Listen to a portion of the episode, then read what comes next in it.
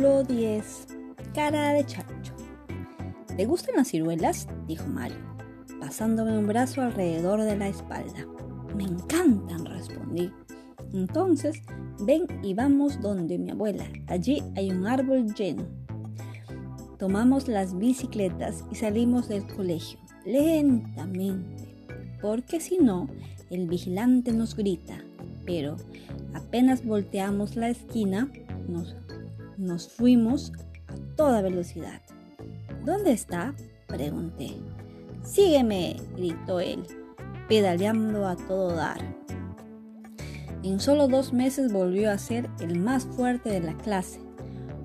Fue gracias a él que este año ganamos el torneo de básquetbol. Hasta las profesoras lo alababan. Dicen que es un fenómeno de la naturaleza.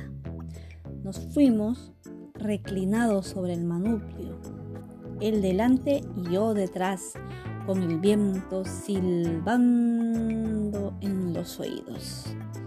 Pero, ¿a dónde me lleva Mario? Yo no quiero pasar por aquí, a pesar de, de que la inscripción está muerta y sepultada debajo de una doble capa de pintura. Vamos, muévete, dijo él, parado delante de una puerta que conozco demasiado bien. La vieja, la vieja es su abuela. Ahora, ¿qué hago? Quiero escapar. Pero la bicicleta no me obedece. Va sola donde no debe ir. Hola, abuela, dijo Mario. Estoy aquí por las ciruelas. Ah, qué bien. ¿Es él? Sí, es mi amigo Diego. Nos miramos la cara por pocos segundos. Yo con una expresión de perro con el rabo entre las piernas, ella con su mirada hechicera. Así que tú eres el famoso Diego, mm, dijo ella. Mario me ha hablado tanto de ti que me parece que ya te conozco. Esa vieja astuta sabe quién soy. Lo sabe perfectamente, pero no dice nada. Debe de haber decidido que es mejor así. Quiero agradecerle por haberme salvado, pero con Mario en medio no se puede. Tal vez vuelva mañana y se lo digo. Mm, buenos días, señora, balbuceé confusamente, bajando de la bicicleta. Mm, pero dile hola, rió Mario. Es mi abuela. Va, ¿qué hacen todavía aquí? interrumpió la vieja. Vayan rápido al huerto, chicos. Las ciruelas los esperan.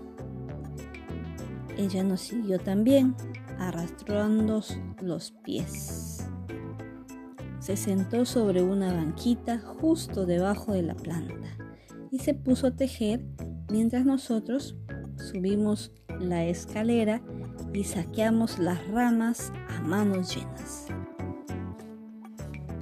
¿Sabes una cosa? dijo Mario, subiendo a las ramas más altas.